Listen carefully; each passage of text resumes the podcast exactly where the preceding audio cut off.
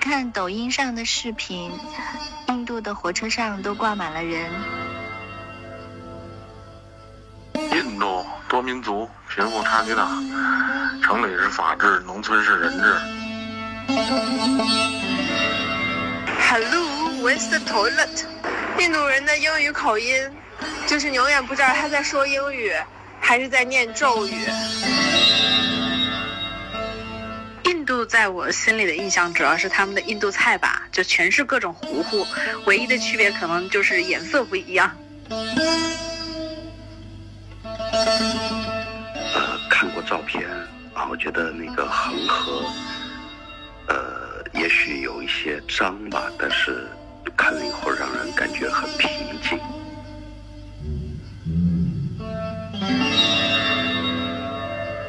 每天白天的时候都感觉在天堂，到了傍晚就是地狱。为什么这么讲？呃，每天早上睁开眼就会特别期待。嗯，今天会有什么样的新鲜的体验？会看到哪些建筑？呃，体验什么样的文化？那些缤纷的色彩、美食和街上奔跑孩子的笑脸。但是到了晚上、傍晚的时候，一天积聚的这些高分贝的噪音、无处可躲的污染、密集的人群和车辆，就会把我搞得非常崩溃。我们导游带我们参观泰姬陵的时候跟我们说：“哎，你可以喝一口这里的水，喝了以后你就不会生病。”然后我们看着池底全是青苔的水，我们喝了一口，然后临离开了，然后问导游说：“那个当时那个水你喝了吗？”导游说：“我怎么可能会喝呢？”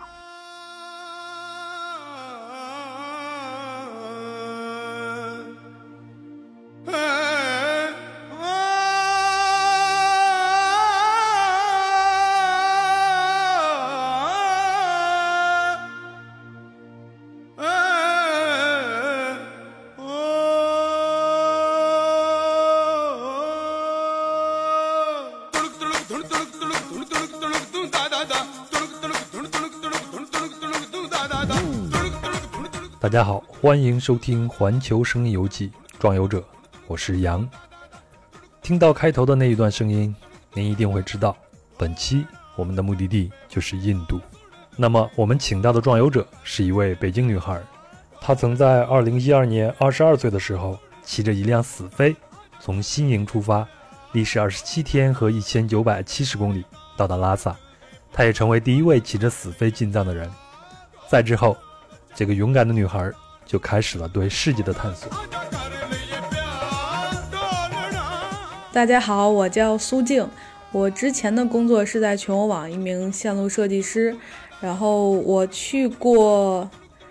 世界上不多不少的国家，但我有自己的旅行偏好，我比较喜欢去一些文化背景比较深的，然后历史比较长的，今天看起来都是比较穷酸的一些国家去旅行。对于印度这个目的地，我一共去过四次，然后接下来的春节会是我的第五次印度之行。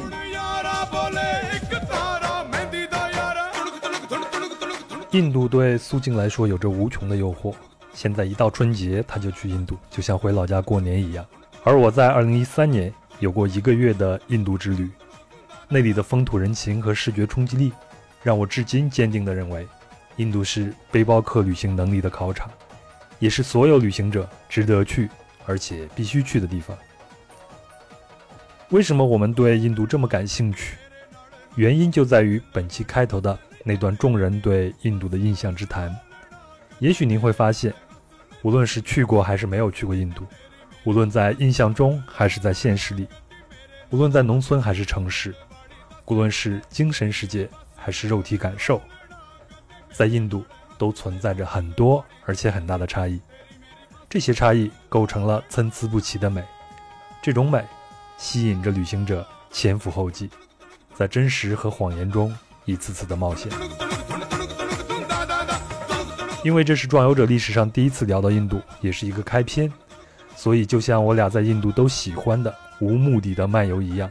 本期节目我们也将采用无目的漫谈的形式，想到哪儿就聊到哪儿。在未来，我们会和其他壮游者一起抽出一些主线，比如像美食、建筑、艺术或者宗教等等等等。再继续对印度的专题分享。我们这次的无目的漫谈也将分两期推出，今天是第一部分。好了，我们一起出发吧。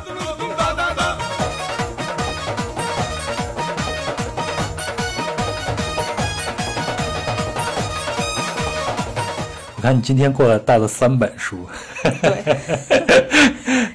但是呢，我自己呢一直是想好好的写一写印度。我之前写过几篇，但都是碎片。嗯，因为我觉得你要是想系统的去了解印度，可能我读一辈子书都未必能把它给完全的给了解清楚。对，其实我觉得作为旅行者，你去梳理印度的话，你可以根据自己行走的这个动线去梳理，然后也可以根据它某一个时期，比如说王朝的迭代这种去梳理，然后还有它随着自然气候变化这种。去梳理，它有很很多很多种逻辑，所以想写明白印度，我觉得只能挑清一个方向，或者说把你去过的地儿能理明白，就已经很厉害了。你看过的关于印度的书里边有哪几本觉得特别有意思呢？作为一个门外汉来说，我觉得比较推荐《窥视印度》这一本，就是它读起来会门槛比较低。然后会以一个去印度旅行的这么个奇怪的老头儿的身份去给你介绍整个印度。但是如果去过印度，对印度本来就有一些比较基础的了解，然后想要把自己看过的东西都看懂的话，可能就要读一些比较深的，就像印度文化史这种。然后还有一种，嗯，摩诃婆罗多，还有那个婆罗衍那。一听这个名词，我就脑袋都大了。对，这两本是。嗯，号称是印度的荷马史诗嘛，嗯，两本神话。但是印度始终给我的感觉是非常亲切的。嗯，他给我的亲切感可能就是来自于我以前看那些画册呀，包括看的一些纪录片上。然后我总觉得他具有强烈的视觉冲击力，然后呢，他那种神秘性就给我很大的一种诱惑。所以我觉得我一定要去一次。你之前对你在第一次去印度之前对印度是什么样的一种印象呢？我对印度感兴趣，其实跟自己身为一个中国人也有很大的关系，就是同为文明古国之一嘛。然后第一次去印度之前的两个月，刚刚去过以色列，当时就从以色列回到中国，回到北京，然后再过一个多月就又跑到了印度。就当时觉得，在同一时期。三千多年前，可能或者一千多年前，这世界上不同的这些地方，然后发生一些很类似的地儿，然后这些不同的事儿，可能根据不同的自然环境、不同的宗教文化，会产生一些些差异。然后经过这么这么多年、几千年的时间，然后到现在，会觉得有一些地方变了，但是有一些地方历史还活着。我觉得这就是印度。然后就总觉得我们好像越来越少有机会能到过去去看看，可能你只能看一些电影啊或者书啊，能了解到你想知道的一千多年前它是什么样子。当你到印度之后，尤其是像一些农村啊，比如说像瓦拉纳西，你就真的可以看到一千多年前人们是怎么面对死亡，怎么看待死亡。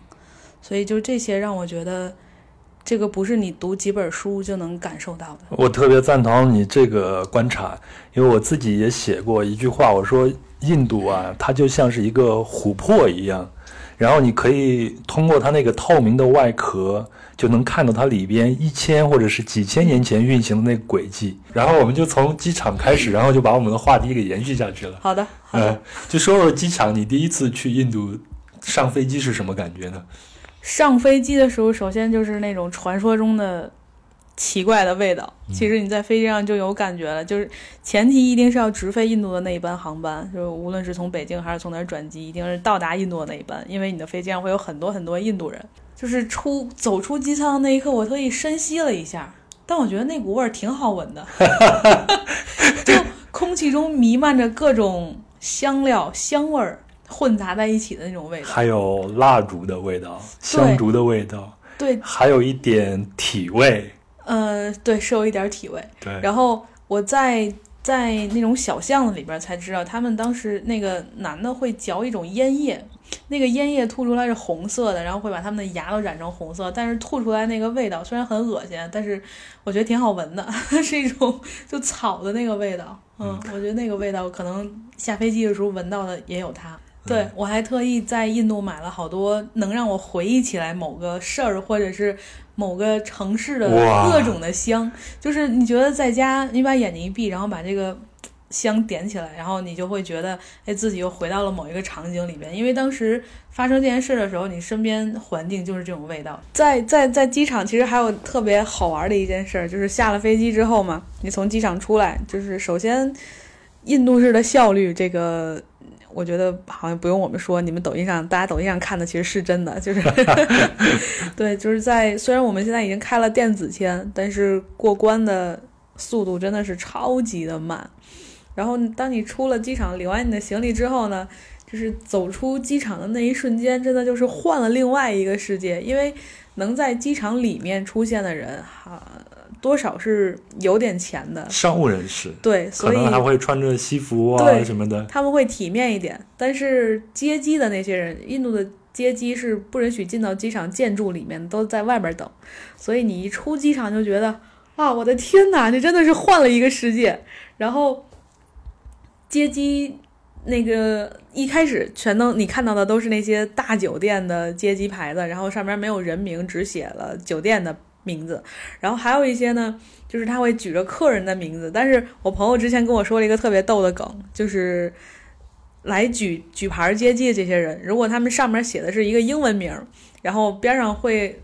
很大概率有这种黑车司机。看你写啥，我抄个啥，然后我也举着，就蒙一个算一个。然后当就是我去第一次去之前，其实是可以订接送机的嘛，但是我就是想嗯自己冒个险试一试。然后所以当时也读了很多攻略，就是如果你真的想从机场很平安顺利的到达室内，你要去的你自己的酒店的话，你出了机场之后，其实它有一个官方的一个小亭子。你要告诉在亭子里面卖票的那个人，你要去的酒店是哪儿，然后他会告诉你多少钱。你把钱付给他之后呢，他会给你一张小条儿，然后这张小条你就手里把着，等到了地儿是确认是你要去的那个地儿之后，你再把你的行李都拿下来之后，把这个小条给到司机。如果你觉得他服务不错，你可以给一些小费。这个是一个。嗯，讲理的，讲理的这么一个过程，但是很多司机他真的不讲理，就是比如你不知道这个流程，你该怎么办？那你可能出来就很多司机围上来，就问你订没订酒店？你的酒店在哪儿啊？那你告诉他们你的酒店是什么之后，他说啊，我知道这个，但是他拆了，或者就烧了，对，着大火了，门口那条路封了，你现在进不去了，要不就发大水给淹了。就能听到各种各样的理由，特别特别好玩儿。然后就你想你想赶紧躲开这一块，赶紧过马路到那个小亭子那儿去嘛。然后后边就有两个司机在吵架，他们俩争的内容大概就是谁先碰到我的箱子的，我这单生意就应该是谁的。但是他没想到我去那个亭子了。我觉得几乎每一个在印度旅行的人都会碰见这样的事情。对你有没有印象特别深的，在那边被他们的经典骗术给骗？不管骗没骗到你啊，就是他们向你行骗的这样一些事儿呢。啊，有，因为就是在德里呢，它德里的那个路网有一点像像环岛，就是它每一个环岛周围都会散散一些酒店。然后我住的那个酒店，它对面因为它是两个非常大的酒店，都在那个环岛周围，所以那块有好多好多就知道住在这儿的都有钱，所以就在这儿等着骗。然后。这个，但是小哥为了骗，其实还是下了不少努力的。人家会说中文，就能说一点点吧。他一看你长得是中国人的脸，他就上来问：“你是中国人吗？”我说：“是。”我就其实我知道他肯定接下来要骗我，但我就特别好奇他会怎么骗。所以说到这儿，我必须得说一下，在 LP 上就有一个提醒：嗯每一个向你微笑走来的人，十有八九都是冲着你的钱包来的。对，对，就是特别有意思。然后我说我是中国人，他问你来自哪个城市？我说北京。他说啊，我在北京有个朋友。是做什么什么生意的？然后我们俩就在什么义乌或者杭州之类的，就给你扯到南方去，是怎么怎么样？然后接下来他就会问我有出租车，你要不要去哪儿啊？好像很热情啊。我说我要去国家博物馆。然后他说：“哎呀，这个国家博物馆啊，今天不开，要么就是就他们国庆那叫宪法日吧，在每年的一月。然后国家博物馆那个地儿呢，确实离那条主要的干道比较近，他会找各种理由说今天彩排呀，今天就反正各种事儿就封了，你就去不了了。但是在印度永远要铭记，真的你要自己看到你要去的那个地儿，它是真的关了，你再信。就其实如果你你上了车，你跟他说我就要去这儿，而且一定要提前谈好价格。所以印度还有一个特别好玩的操作，就是 Uber 在印度可以打突突。就是这个东西是提前就能显示好价格的，对，所以这供大家参考吧。当然，你要是为了好玩，你看他能骗你多少钱，你也可以看看突突上的价，然后你自己拦一辆突突，看你能不能砍到那个价，也挺好玩的。不过后来我问了一下我新德里，那是我整个印度所有的行程都结束以后到新德里，问了一下我新德里的一个印度朋友，然后他就笑着跟我说：“他说这就是他们的生活。”他说这句话的时候，其实我已经释然了，这就是他们的生活，因为。可能就是他们谋生的唯一的一个手段了。对，就我在也是在德里的时候，我朋友也是跟我说，你看外面拉突突车的那些人，他们很辛苦，就是早出晚归，然后住的地方也特别差，收入也不是很好，然后穿的衣服啊，包括很多人其实他们都没有鞋子穿，然后就是觉得确实这就是他们的生活。嗯，那印度恰恰就是这样一个。令你觉得又新奇又神秘又无奈的一个地方，就像你出了机场，你就能马上就能感觉到巨大的一个贫富差距。对，我们就聊聊这个话题吧。印度巨大的贫富差距，我自己的感觉是，因为我是从加尔各答进去的，然后我到加尔各答最主要那个萨德街上，就是背包客聚集的那条街上，哇，我就惊呆了，因为在路边你就能看见一家子人只搭一个窝棚，然后一群小孩子。然后他们在洗碗、刷锅，从那个锅里面倒出那些水，就是那种黄色的，你不知道那里边到底煮了啥。大家小孩子也没有衣服穿，有的可能有一双凉鞋，有的连凉鞋都没有。每个人看着又是那么枯小瘦干，皮肤还是黑黑的。但是你往它的城中心走，就会看到哦，是另外一种现象。那这种情况在新德里也同样如此，它的南部和北部对差距也非常的大。对，有没有哪个瞬间让你觉得哦？印度的贫富差距实在是太大了呢。应该还是飞机马上要降落在孟买的那一瞬间，因为那些豪华的酒店顶上都会有自己酒店的 logo，你能知道啊，这是哪一家酒店，这是哪一家酒店。然后就在飞机快要降落的时候，你觉得机翅膀指的那个方向，你顺着机翅膀看下去，全部都是贫民窟。然后贫民窟，它的房子都刷成了。各种各样的颜色，就是让你作为一个第一次接触到贫民窟的一个游客来说，让你觉得啊五颜六色的，好像还挺好看。但是你不太可能都不太敢想住在那里面的人是什么样的生活。有一次我跟我妈在孟买，就是刚刚从一个酒店下面是一个特别大的购物中心逛完出来，就知道贫民窟离这很近嘛，所以我就想说俩人进去看看。当时我们俩。我不知道这个行为有不有点有有没有一点儿怎么说鄙视当地人嘛？我们俩把所有身上的手表啊、手机啊这些能随时掏走的东西都装在了包里。然后我觉得这是一种正常反应。然后把包背在胸前，把所有能扣的地方都给它扣住，然后就想往贫民窟里面走。然后他那个贫民窟外面是一个有点像很脏乱差的一个农贸市场，就各种鸡呀、鸭、鹅呀，就都。关在笼子里，然后放不下那些，就把脚拴住，就让它站在笼子上面。然后街上也是走的各种个牛，然后他们现杀的一些肉，所以那些血都在地上流着。然后地上跑着那种大概跟我脚差不多大的老鼠，然后包括蟑螂在墙上，然后壁虎，就反正你能想到的各种能在这种环境下滋生的那种生物都能看到。然后随着往里走，那个街会变得越来越窄。然后慢慢开始出现有这种两层、三层的建筑，就应该都是砖自己往上搭的吧。然后他们的家门，就比如说它起了一个两层，就好像两个货箱一样，它中间是没有楼梯的。这上下两层可能属于两家。然后楼上那家如果想回家的话，它门口是个梯子，也就是说你开门之后是一个悬崖，然后下来是梯子。你要顺着那个梯子每天爬上爬下，就感觉如果孩子小或者怎样的话，那一开门就特别危险。然后房子外面会刷着也是各种各样的颜色。然后当我们真正的想往贫民窟里面走的时候，就发现住在一层的那个人家，就有的人他就坐在门口，然后他看人看我和我妈的那种眼神，让我觉得有点可怕，我形容不太出来。就当。你要进去还没有进去的时候，你看到前两双眼睛是那样的，然后我俩当时的反应都是不太想去了，嗯，就在门口看到这样就差不多够了吧。我不知道再往里走会带给我们什么样的心情，可能现在我只能从书里面再去知道。而且现在其实印度开放了一些贫民窟，有一些就像《贫民窟百万富翁》这种主角。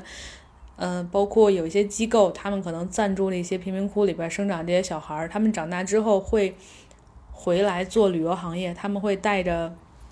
来印度的客人，然后走进他们之前生存过的这个贫民窟，然后讲一讲里面的故事。然后包括在贫民窟里，其实有，比如在德里那种小巷子里，它会有很多那种黑裁缝店工厂，他会跟你说，你身上穿的某一个品牌就是从这儿出来的。就是当时感觉那个差距很大，但是又离你很近。嗯，你现在在看《地下城》这本书是吗？对，《地下城》这本书讲的就是关于印度的贫民窟，孟买的贫民窟。对他讲的是孟买。孟买的贫民窟应该是全世界最大的一个贫民窟。对，嗯，那只是最大的一个，关键在孟买不止那一个贫民窟，它很分散。嗯，那这本书里边有没有什么你印象比较深的小故事或者小细节之类的？嗯，几个点吧。一个就是在印度，这其实我觉得可能在任何比较贫穷的家庭都这样，就是穷人孩子早当家。你会发现有很多十岁左右的小孩儿，他们特别懂得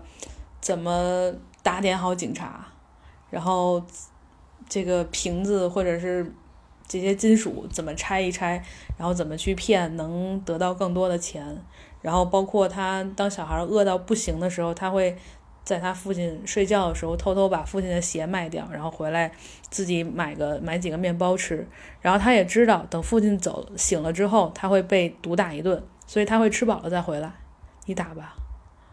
啊，这是一种街头生存的技巧和智慧。对，其实也是一种无奈之举。对，就为了活着。嗯，那我除了我是我自己是没有去这些贫民窟，虽然我很感兴趣，但是我一直没有去过孟买。但是在印度的乡村里边，我看到了很多让我非常吃惊的现象，这在中国的农村都已经很少见了。你像我，我出生在七十年代末，那我小时候就是在农村生活和长大的。我现在回忆我们那个时候很穷的那些农村里边，可能都不会有这样的现象，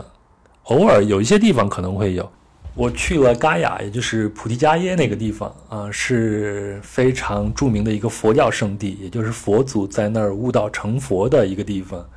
那在那个村子里边，我看到那些景象让我吃惊。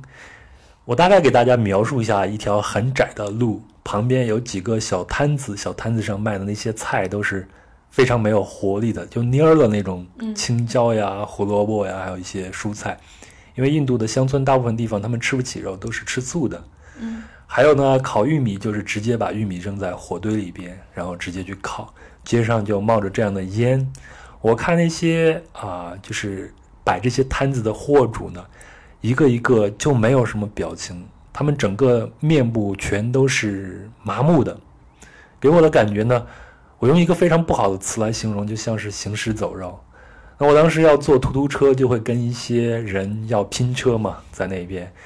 每一个突突车上。不坐十几个人是不正常的，甚至连我见到最夸张的一次是连出租车司机的大腿上都坐一个人。对，嗯，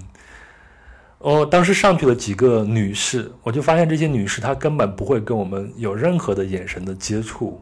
然后她们就像空气一样对待我们，然后直接上了车，大家都不说话，每一张面目上都是毫无表情，然后就这样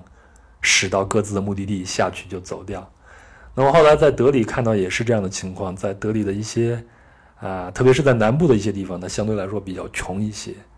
那等你到了北部那些富人区，它有一个巨大的一个 shopping mall 的一个商场，你看到的就是全世界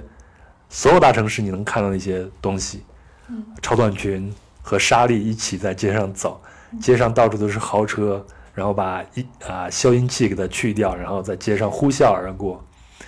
那我印象中，亚洲的十大富豪里边有好几个都是印度人，所以他们富的人是非常非常的富，穷的人是非常非常的穷。对我，我刚到印度的时候，第一天吧，也是跟你看到的景象一样。我还特意问了朋友，他们就在路边搭个破棚子那种生活的，大多数是吉普赛人。然后第一也是到了的第二天，先去各种逛街买，然后就。应该是跟你刚才说的去的是同一片区域大商场嘛，然后中间会路过一片富人区，因为我们当时没有什么事儿干，就是在路上乱走，就突然觉得从一个高架桥上走下来之后，然后周围特别安静，因为它种了很多树，所以高架上那些喇叭的声音，包括车开过去那种声音，基本上都滤掉了，然后空气也变好，因为树多嘛，然后走在这里边你会发现好多。别墅一样的建筑，然后清一色的水泥幕墙加玻璃，门口放个大泳池，然后楼顶上，因为它有有的地方开成 Airbnb，然后有的你可以上去吃饭。我们在这吃了顿饭，当你站在那个餐厅是三层或者四层的一个位置吧，它在那一块算是最高的了，所以你站在它那个楼顶上，你可以看到啊，邻居家的房顶上有个网球场，或者其他家有个泳池，就是。你再回想起来，大概一个多小时以前，你在路边看到的那种搭一个破布棚子，就刚才你说那种生活状态，然后一家还要养活 N 多个孩子，你就会觉得，天哪，这个国家是怎么，为什么能发生，就在同一个城市，然后这么近的距离，会有这么大的差距，非常震撼这一点。我感兴趣的是，因为我觉得造成贫富差距的原因。大概也无外乎就是那么几点哦，嗯，就是政府腐败呀，还有经济的各种原因。对，我所感兴趣的是，为什么印度人能在这样的环境里边彼此还能够安之若素，一直就这样生活下去？如果这样的情况发生在其他国家，可能大家早就上街去闹了，然后去发生革命了。但是在印度好像也没有这样的事情发生。你有没有考虑过这个问题呢？也有，因为。这说说到这个，其实我我个人认为，可能跟印度的这个种姓制度也有一些关系。就是穷人他一定大多嘛是种姓不太高的这些人。你我要不我们先大概的介绍一下种姓制度是什么好吗？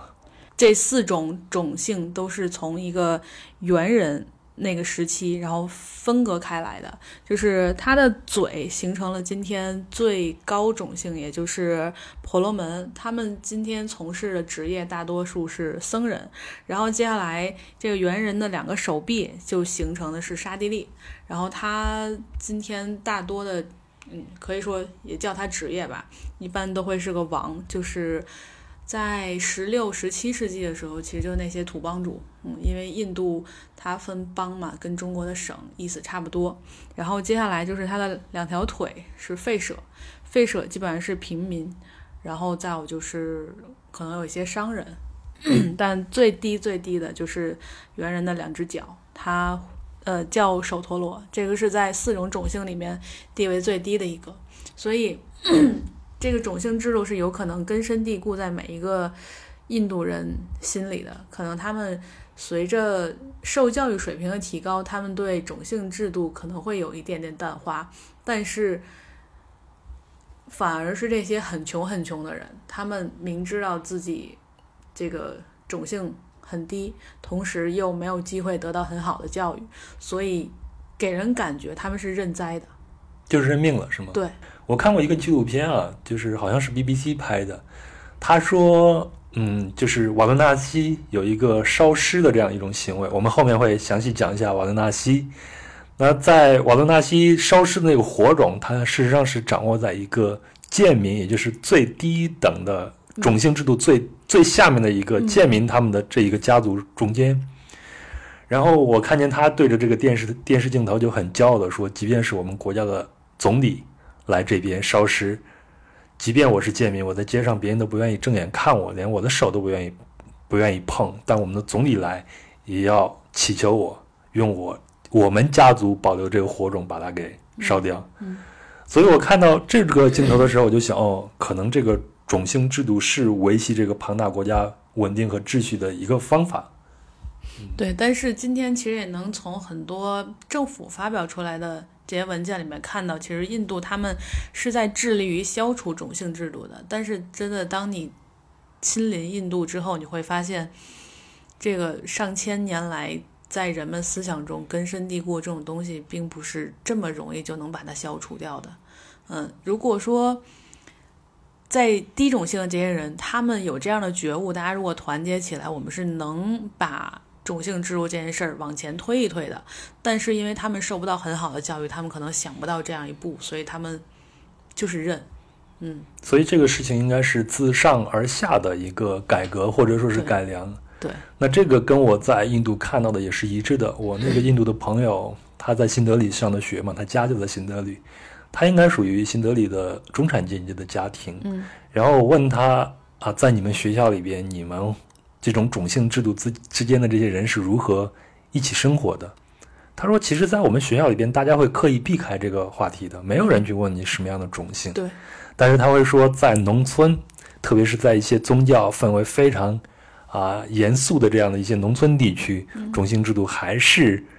非常根深蒂固的一个观念。对。嗯，那我们再聊聊印度的宗教吧。印度它是一个多神之国，这个太有意思了。据说在印度有上亿个神存在。对，就是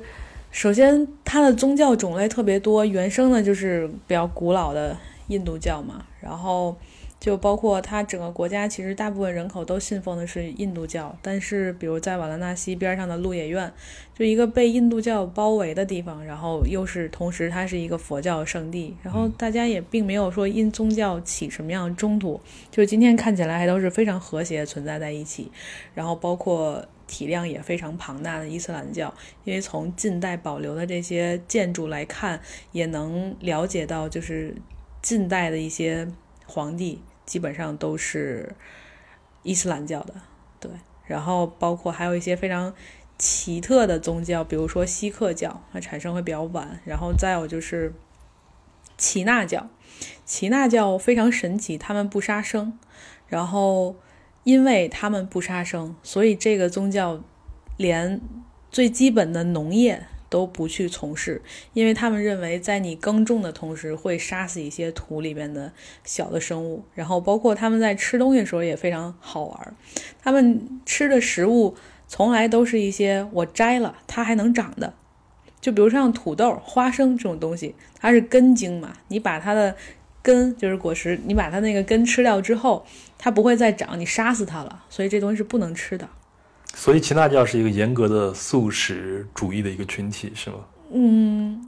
我觉得他们的食谱已经不能简单用素来形容了，嗯，可能比素还要再素，还要分这个菜它是怎么长出来的，嗯。呃，你比如像西方的素食主义里边也有一种，就是纯粹素食主义者，嗯，他们吃的那些果子都必须是从树上自然掉落下来的果子，我才去吃。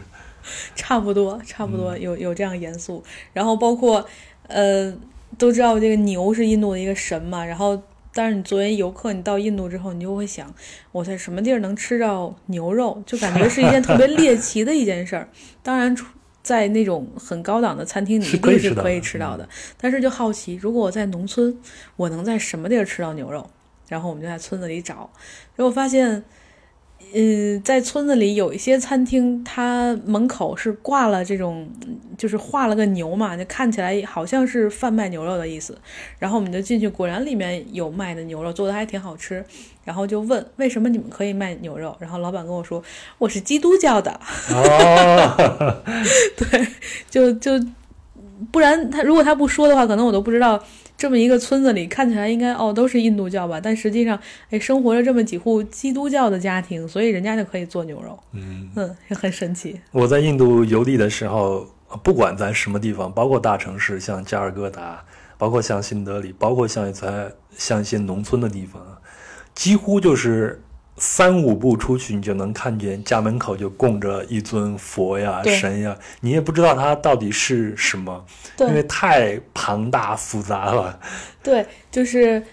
像今天印度供的大多数是湿婆嘛，然后剩下的就是这个神，感觉印度的神也都是术业有专攻，不同的神就管不同的方向。然后比如说那个小孩儿读书啊，这种基本上都会供那个象头神，嗯，那个哦，象鼻神是吗？对对对，那就是代表智慧嘛，嗯。然后包括他们的什么猴神，然后我还听过一个特别特别。有意思的故事是我那个印度朋友给我讲的。他说，曾经印度有一个地方，就是近几年因为干旱，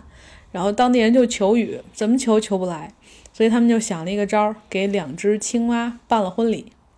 然后果然办了这个婚礼，就不知道为啥没有暂时没有科学的上的这关于自然环境的解释，反正就是下雨了。然后到现在就一直下一直下，然后后来就发大水。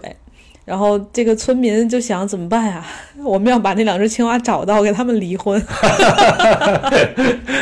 所以这是一个特别特别特别好玩的这么一个，这是个真事儿。嗯，那我们说到神，我记得你还跟我讲过一件事儿，说有一头猪也是神。我们先说猪啊，我问过我在印度的朋友，我这个朋友他们家里边是锡克教，她是个女孩子，你们不去吃这个猪肉。他说，并不是因为宗教的原因，他只是他们觉得，哦，可能猪天天在那个泥水里面乱打滚，太脏的这个原因。猪这个形象在印度教里面，它其实是比什奴的一个化身。然后曾经，嗯，就是有一个恶魔来搅乱人间的时候，比什奴就化身成了猪，然后把那个恶魔打败。所以今天，呃，印度信奉印度教的人，他们也会供。一个野猪的这么一个形象，两个特别大的獠牙，就供这么一个形象。它其实也是印度诸多这个神的造像中的一种，嗯，会有猪这个形象。你刚才说那个，它是从水里边一点一点演变，那个是怎么回事呢？哦，这个这个是，嗯，就是当时造人的时候这么一个大概的过程。其实我觉得它，你想想，还挺符合我们。就是陆地上这些动物它的演化的一个过程，但是里边也加了一些神话在里面，就也是它都是比什奴的一些化身。比如最早它是鱼，你可以想象鱼它是完全生活在水里面的，然后接下来它的化身变成了乌龟，乌龟是两栖动物，它可以在水里和陆地上，然后接下来就是野猪，然后再往后呢是一个人和狮子的这么一个结合体，然后再接下来是侏儒。就是我印象中特别深、印象特别深的一点，就是我那个印度朋友每次给我讲这个这个演变过程的时候，他说到这个侏儒，他不会说侏儒，他只会说矮矮的人。然后再接下来就是一些神像了，就比如说印度有各种名字这种这种这种神，然后接下来就没有一个具体的形象，基本上都是长得人形，但实际上他们已经就化成人了。嗯，对，好有意思，听起来就像我们现代人类就是从海洋里边。对，有单细胞的生物一点一点发展出来的。对，这其实就是整个生物的一个进化的过程，从水里面，然后一步一步出来。就印度人把他们放到了自己的信仰里。我记得你跟我说，你去过一个小村子，这个村子是一个绝对素食的，而且它是梵天的一个诞生地，是吗？对，那个地方叫布什格尔，然后它。呃，寺庙周围是一是一圈湖，然后说是梵天当时流的一滴眼泪。然后这个小城有特别多的嬉皮士，然后呃，我想想，对，在那个小城里面，无论就算它是给游客开的这种餐厅，你也绝对找不到一点点荤腥，就最荤的东西就只停留到牛奶，嗯，蛋都是没有的。那大家就是说，这些游客们去这个小村子，他主要的诉求的目的是什么？就是去看那个寺庙，梵天的那个寺庙，然后再有就是当地一种非常浓厚的嬉皮的文化。那边有很多很多，呃，西方的人，就是在这儿看起来应该是长期居住了吧。当你走到街头的时候，比如每天傍晚日落以后，就明显能感觉到边上的。这种小店里边漫出来的大麻的味道，对，就跟这嬉皮士们最爱的东西。对，嬉皮士们最爱的东西。然后包括在路上走的这些人，除了当地生活的这种印度的当地人之外，有好多好多梳着脏辫儿，然后穿着就大麻叶的那种衣服，就这种嬉皮士特别特别的多。嗯，说到嬉皮士，我想给大家聊一个故事，就是苹果的教主乔布斯，他在一九七四年的时候，应该在印度待了七个月。想想在西方啊，就是弥漫着冥想热，那是上个世纪六十年代后期的事情。那他在七四年就去了，待了七个月。呃，我记得他写了苹果第一个十年轨迹的一本书，叫做《重返小王国》里边，他记，这是他自己写的，说他们最后时刻，乔布斯和他朋友沿着佛教圣地鹿野苑一路向北，就走到了快到了尼泊尔那个地方。一九七四年的乔布斯看到了西方人幻想中的印度和真实的印度，他们中间的区别到底有多大？一个巨大的一个落差。所以他说：“我生平第一次开始思考，也许托马斯·爱迪生，他对世界改变所做出的贡献，比卡尔·马克思和尼姆·卡罗里巴巴，也就是当时印度的一个最大的一个高僧，他们两个人加起来都要大。所以乔布斯，我是觉得他在这边就是开悟了。”所以他就回到美国，创建了他的苹果帝国。他决定用商业去改变世界。其实印度一直给西方造成的就是一个神秘的东方主义的一个代名词嘛。对。那我看在六十年代的时候，就是西方兴起了一股很强烈的冥想的这种风潮。当时那个乐队叫 Beatles，啊他们还在六五年还有六七年。就两次到印度去找这种上师去冥想，但是后来他们发现哦，原来上师也是一个追逐名利的人，就他们的幻想就破灭了，然后就仓皇的逃出了印度，这都是非常有意思的一些事情。对你刚才说的这点，其实也给我一个启发，就是比如你在刚才在说乔布斯去之前，他是从书书上知道的，大概有一个对印度的印象。那今天其实我们虽然。获取消息的渠道变多了，但是印度的形象还是停留在从其他渠道获取的，并没有自己真的到印度去看一看。其实每一个到印度的人都会有这么一个冲击，就是当你在来这个目的地之前，你已经通过各种各样的方式来尽量的了解这个目的地，然后做好尽可能多的去做好心理准备。但是你到了印度，就会发现。无论你提前准备了做了多少心理准备，到这儿之后就秒破功。这也就是我这一次为了准备这一期，我自己也开始做功课，但是做到最后我就放弃了。就像你每次去印度，你无论你做多少的功课，到了那边你都会有新的发现是一样的。对，就是我我到到瓦拉纳西之后，我其实有一点点洁癖，然后到瓦拉纳西之后呢。就走在大街上，就看到大街上，哎呀，好多好多牛粪，特别多，满大街都是。然后牛跟你挤在同一个小小的巷子里面，那个巷子可能宽窄就够一头牛它过去。但是当地人如果他不嫌那个牛脏的话，他可以贴着牛跟他一起，还有墙之间蹭过去。然后就在这样的地方，我曾经试想过我在牛边上就超过它，但是我觉得我脚底下好像踩了什么东西，软绵绵的。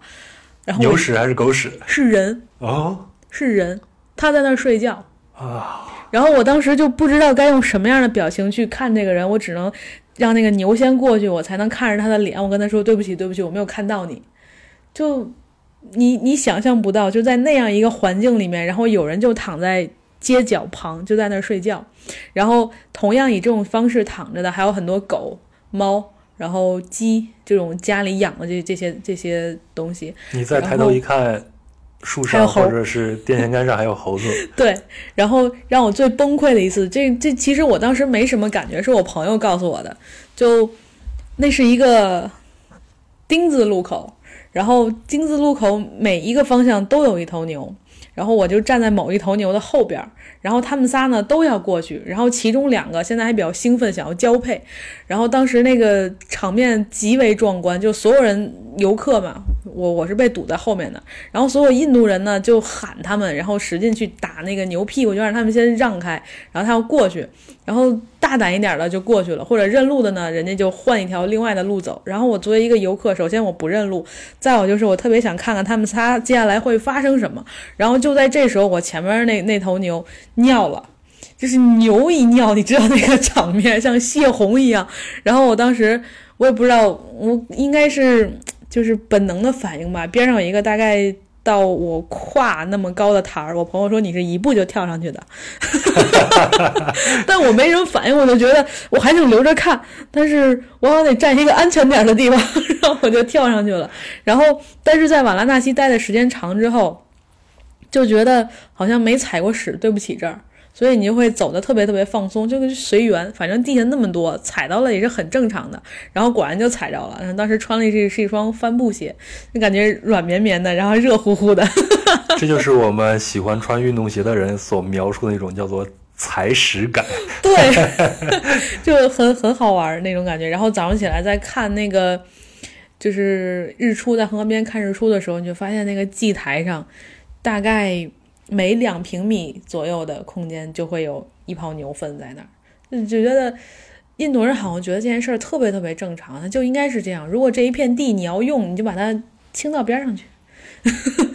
然后把保证你用的这一块是干净的就好。然后包括恒河边早上起来雾气特别大，让我觉得我现在跟地下那些牛粪都是融在一体的。然后当地人呢也不穿鞋，就在那地上那么走。然后有的被别人踩的那个屎就滑出去很长，他们就踩在那上面完全无感，就跟自己穿的鞋是一样的。事实上，等我们百年以后，跟那些地上的牛粪也没有什么区别。对，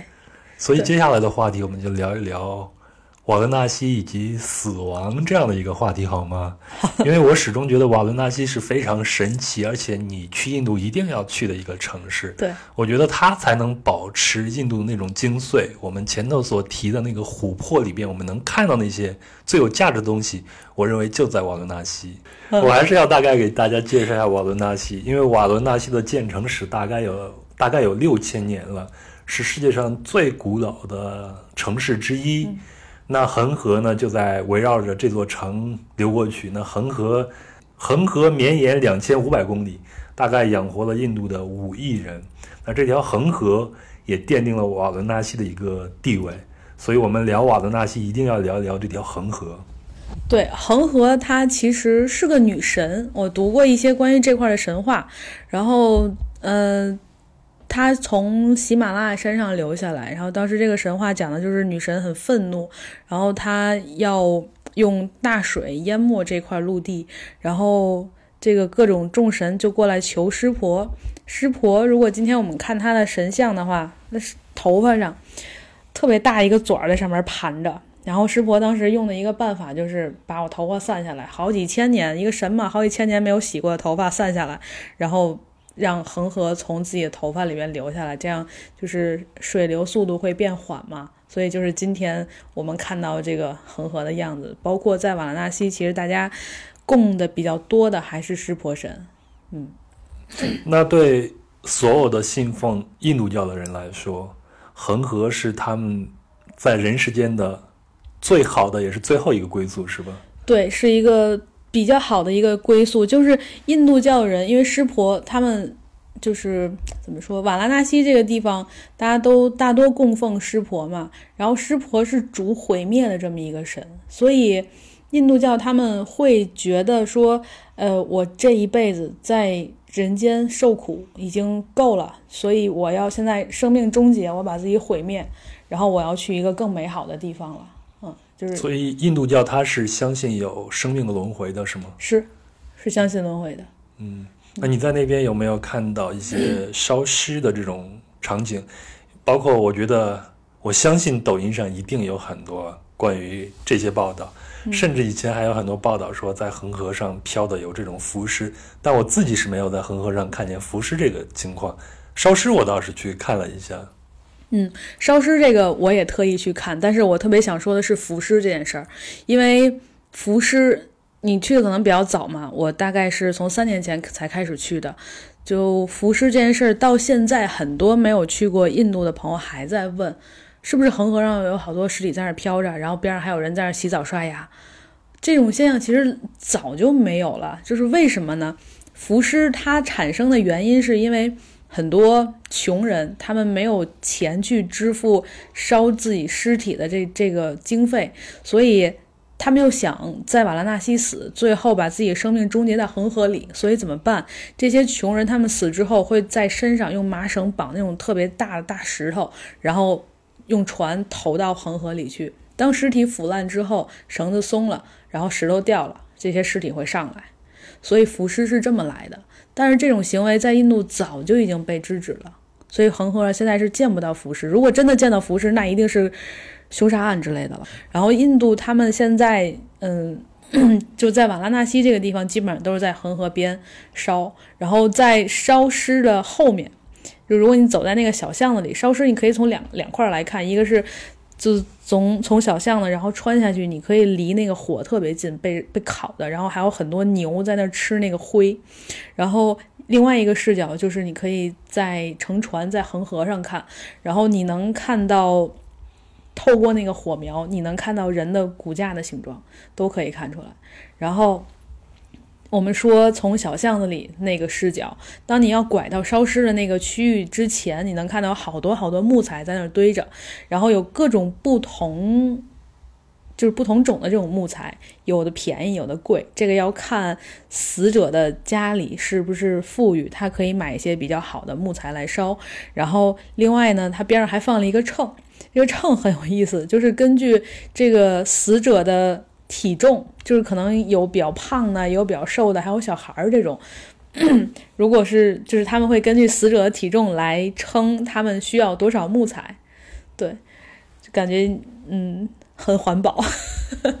绝不浪费。然后我在书上还看到过一个，这个我没有在现场看到过，因为我只是在就是瓦拉纳西恒河边的一个小巷子的一个酸奶店里边，就你在那坐着。他老板上酸奶的速度极慢，就如果你是真的是为了喝酸奶而在这坐下来的话，你大概会崩溃。就那一个酸奶叫 lassi 嘛，他从你点到他给你端上来，大概要十多分钟。就他就在那现场给你做，很磨叽。然后，但是你在他小店里坐着，就那小巷子里，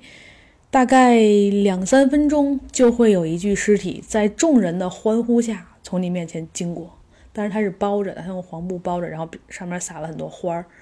就感觉在这座城市好像死真的不是什么大事儿。大家在边上做生意的或者在聊天的这些人都不会抬头看一眼，有尸体。只有我们这些游客觉得，我天呐，尸体就这么过去了。但是在你在酸奶店坐的这十分钟里，可能到后几分钟，当你真正开始喝酸奶的时候，觉得哦，又一个呀，就是。你连自己都已经变了，就刚你当你第一次看到第一具尸体抬过去的时候，你是惊讶的。但是每天都这样去以这样的频率去过尸体的话，你就觉得啊，只是数量而已了。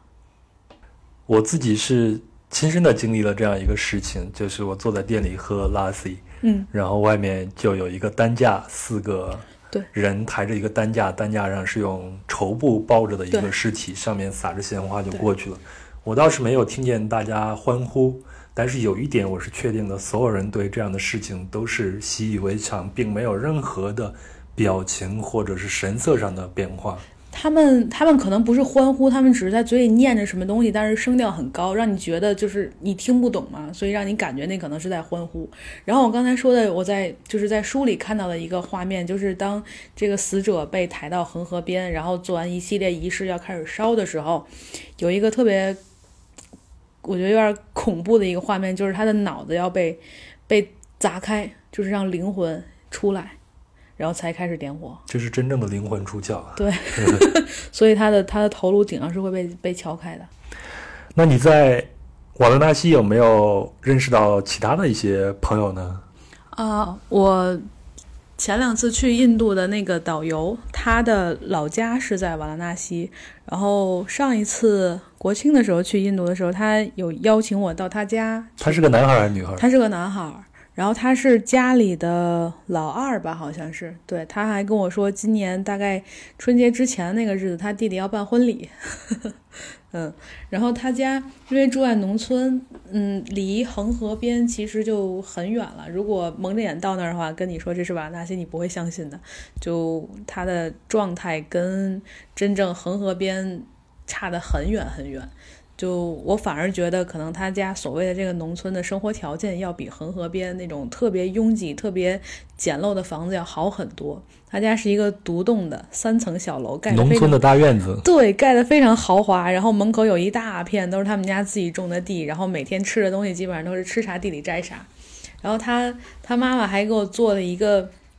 印度非常有意思的那个那个有点像烤包子的那种做法。但是我想说的是，这个印度朋友他的名字，他的名字发发音大概是 panu，是狮子的意思，就是呃印度的那个入境章，包括他的国徽都是。阿育王石柱，那上面有有有三个还是四个，就狮子的头，没错，嗯，然后他之前还跟我开过一个玩笑，说他想在他的脖子上去纹这个狮子，纹三个狮子头，这样他的脸就会变成第四个。但是他很开玩笑的跟我说，如果我纹成这样的话，可能这个他就再也回不了印度了。对，在瓦拉纳西还发生过一件。嗯，让我很明显的感受到印度种姓制度它还存留至今的一个现象，就是我有一次住的那个酒店离恒河边很远。当我们晚上看完夜祭恒河夜祭之后，我跟我一个另外一个朋友，两个女生，我们俩想要坐人力车回到酒店。人力车大概它要价是二十人民币的样子嘛，因为酒店很远，所以我们觉得这个钱是合理的，没有砍价。然后。嗯，骑车的那个人，我觉得跟我爸可能岁数差不多大，但是非常的瘦。然后我们两个姑娘坐在后排，如果这个车在上坡的时候，这个人哪怕站起来，把他全身的重量都压在一个脚踏板上，他都蹬不下去了。然后我看到这样，我就觉得。我们两个虽然觉得远，需要一台车，但是遇到这样的情况，我觉得我们两个年轻人还是可以下来帮他推一下，或者走走两步的。然后就跟那个车夫说：“要不我们下来帮你推一下？你看我们有两个人，可以一个人坐着，一个人帮你推嘛。”然后车夫说：“不可以，不可以，因为你们是客人，你们要在车上坐着。”于是他就自己下来去推车，但是他穿了一双底儿非常薄的一个破拖鞋，然后感觉他推的也非常费劲。然后这回我就拽着我朋友从车上跳下来了，因为很年轻，然后老人就就感觉冲着我们有点有一点愤怒，但是又不敢发火，就说你们怎么下来了？他可能是怕我们两个要跑或怎样。我说你别担心，我们到时候会付钱给你，然后只是觉得你推这个车太困难了，然后我们也不帮你推，你自己推就行。待会儿到坡顶我们再重新回到车上去坐着，然后就这样，老人把我们送到。酒店门口，然后我们多付了他一点点钱当小费给他，然后就在我跟朋友在门口聊天的时候，这个门童，酒店的门童把老人叫过来，然后跟他说了一些什么，我我们听不懂，但是从老人手里拿走了一些钱，当时我不太懂为什么，但是在他们聊天交流的过程中，我发现这个门童的手一会儿指指我跟我朋友。过一会儿指指他的车，所以我觉得这个钱应该是跟我们有关系。但是酒店的门童嘛，我们又是客人，然后就我就过去把他刚刚从老人手里拿拿回来的那些钱，我把它要回来了。但是我后来发现这部分钱基本上就金额等于我刚刚给那个车夫的小费，然后我就拿着这个钱又塞回给了车夫，然后跟他说：“你你现在走吧，你不要在这门口了。”嗯，就。在这个门童把钱从老人手里拿走，这是整个过程中，老人没有说一句话，就是觉得好像很正常的一件事儿，就是他他他管我要要钱了，或者我被欺，他可能都不觉得自己是被欺负了，就觉得这个被人看到了，所以这个钱就可能注定不是我的吧。嗯，这个是让我觉得真的身临其境的感受，今天还在延续，还存在这种种姓制度。在印度，恒河有一个非常著名的恒河的沉郁以及恒河的夜祭，这是几乎所有去那边的游客，哪怕是当地人都要去参与的一件事情。我印象特别深，我们先从恒河沉浴开始吧。我早上，因为我就住在恒河边，我早上是被各种法器的声音给叫醒的，然后起来一看，就站在楼下往下一看，哇，原来他们真的就在恒河里边去刷牙和洗澡。洗澡我倒觉得没有什么。但是刷牙实在是太惊讶了，你在那边看到什么情况？因为据我所知，恒河里边细菌超标，应该是比正常的水平要高上上万倍的，甚至是百万倍的，甚至这种行为已经被印度政府给慢慢的要禁止他们了。对，就是我我回来之后在书上看到过，就大家可能对印度的印象都是觉得它很脏，但实际上。印度人，包括印度他们本身的信仰里面导致了，印度人是非常爱洗澡的一个民族。然后早上起来，他们如果如果真的很幸运能住在恒河边的话，那他们一定会在恒河里面洗澡。因为恒河本身对他们来说就是一个非常神圣的。对，然后他们还讲究，如果已经到恒河去洗澡的话，那一定要恒河水没过你的头顶，就从上到下会是一个洗礼。然后包括一些，呃，就之前还认识几个种姓比较高的，也受过高等教育，甚至出国留过学的这些印度人。然后他们当早上。我们坐坐上船，然后在恒河上看日出的时候，他们会特别虔诚，也从他脸上能看到那种表情，他特别虔诚的双手合十，然后在嘴里念着什么，然后冲着太阳，然后他还会从恒河里面捞起来一些水，然后洒在自己的头顶，嗯，就感觉这个信仰这件事儿也是植入他们血里面的。那在恒河里边洗浴，也就是让水没过自己的头顶，它在宗教上是有什么样的意义吗？就是洗清你所有的罪孽。但是这件事儿，作为一个比较欠的游客的视角来讲，我觉得这帮人住在恒河边太幸运了。我昨天犯的错，今天恒河里一跳就没了。对，但是我我因为我几次去都是在在冬天嘛，一二月份就很冷。但是有好多小孩儿，大概也就一岁多，还是个婴儿的样子，就拎着到那个恒河水里边，捏着鼻子啪一灌，嗯，也给冲一下，就是一定要让他在恒河里涮一下。然后第一次，我我其实去过这么多次印度哈，我从来没有碰过恒河水，就是那个东西让让我觉得。还是觉得心里有一点有一点阴影，但是如果可能再靠北一些，就刚刚流下来的时候，可能会会稍微好一点吧。就恒河水，首先它在岸边的那一部分是非常非常浑浊的，就是我看当地人往恒河里面走，它那个坡坡很缓，基本上还没有没过膝盖就看不见脚了，嗯，就非常浑浊这样一个状态。然后你还知道，就在上游的一点点就是那个烧尸庙，然后。所有尸体烧完，这些灰全部都推到恒河里面来，然后大家就在底下开始洗澡。然后边上导游特别欠，导游指着边上晾的好多那个床单，跟我们说这都是酒店的床单，在恒河里边洗的。但这肯定不是真的。但是恒河边确实有好多好多人在河里面，比如说。淘一些死人身上，他可能有的人装了金牙或者装了什么样的什么样的金属的东西，在那恒河里面在那摸，然后还有在捡垃圾，捡一些游客扔的瓶子啊什么的，然后还有就是他们刷牙的时候，那个场面真的非常壮观，就是他们会在河里面站的没过胸口的那种高度，然后用手蘸一下恒河水，就在自己牙上开始蹭，我感觉。反正我自己对自己是下不去这个手，但是看到印度人就非常自然的每天都在这样去做，就是真的是觉得，可能在这座城市信仰一直没有变过，它是活下来的。这就是他们的生活。对，这是他们的生活。其实恒河夜祭对我来说是一个非常震撼的一件观赏的，作为游客去观赏的一件事情。嗯。好像我查一个资料说，他们都应该是最高种姓的一些人才能去做这样的事情，是吗？对，就是能在这儿在恒河边做业绩的这些祭司们，基本上都是，呃，最高种姓叫什么？叫婆罗门。婆罗门，对，基本上都是婆罗门，因为只有婆罗门他们才能做僧人。对。那这样的祭祀，它在宗教上是一个什么样的意义呢？嗯，他是为民众祈福还是？他只是在拜恒河，嗯，单单纯的是崇拜恒河。然后还有，我还看过，就是比如说今天有一对年轻人，他们要举办婚礼，他们可能会从特别远的地方跑来恒河边，然后穿着特别隆重的衣服，然后家人的陪伴下，他们一起看恒河夜祭，就是一起祭恒河。然后才觉得这个婚礼办的怎么说特别有意义，或者跟比较与众不同吧？对，多了一层宗教的东西在里面，就还是能说明恒河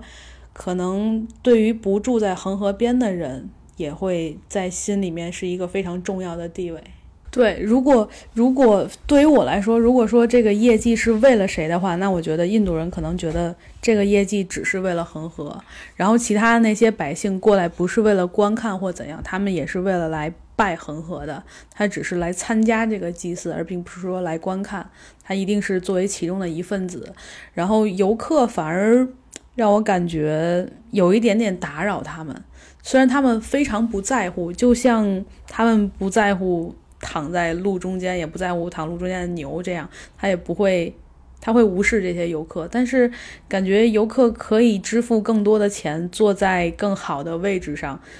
反而觉得影响了那些想要来一起祭拜恒河的人，就打扰了他们的信仰，会有一种这样的感觉。第一次把整个业绩看完之后，然后很多人拥上来捡那个祭司刚刚扔在地上那些花瓣儿，他们可能觉得这个是特别特别神圣的一种东西吧，然后。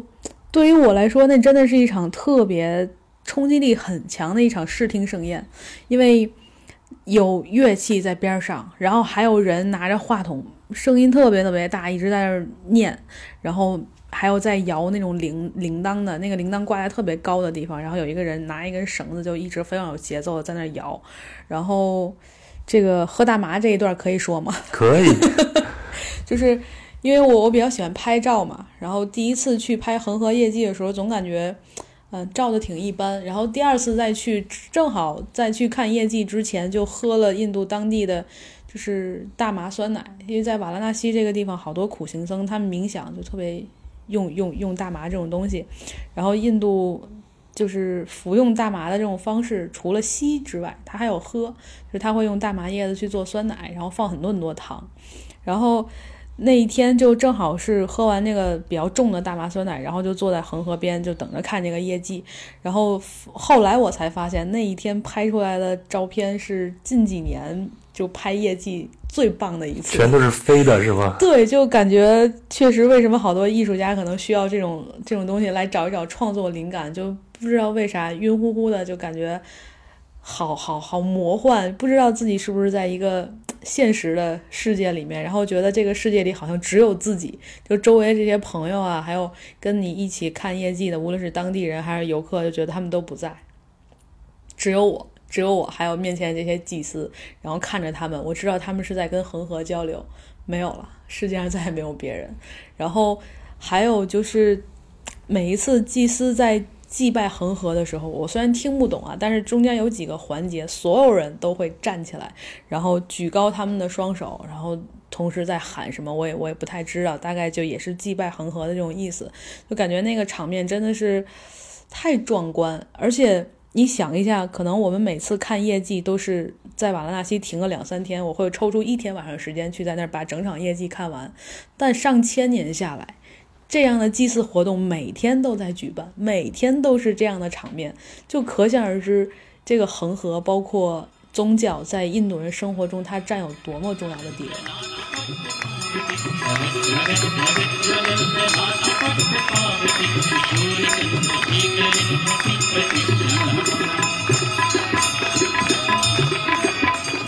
您现在听到的就是恒河业绩的现场，无目的漫谈印度的第一部分。也到此结束。在下周一推送的下半部分中，我们会聊到火车旅行，以及在印度看电影和过撒红节的神奇体验，也会讲讲真正的咖喱以及咖喱如何走红世界的故事。然后，我们将探讨印度女孩子的社会地位。而苏静在节目结尾也会为大家奉上一份印度旅行的实用路线指南。欢迎您在下周一晚上九点钟打开喜马拉雅 FM 或苹果播客 Podcast 收听《壮游者》。如果您喜欢本期的节目，请顺手转发给身边的朋友。也恳请大家在喜马拉雅 FM 或苹果播客 Podcast 里边订阅《壮游者》，并评论、转发和打星。只有这样，才能让更多人知道《壮游者》的存在。那本期节目的相关图文都会在公众号《壮游者》里边呈现，敬请关注。最后，装游者也有自己的听众群，这里有一群有意思的人，大家在这里谈天说地，神游世界。您可以在节目简介里找到添加方式，或者直接添加微信幺三四三六九二九九五二，然后他会将您拉进群。再次感谢大家，祝大家顺利制定假日计划，出行平安。我们下期见。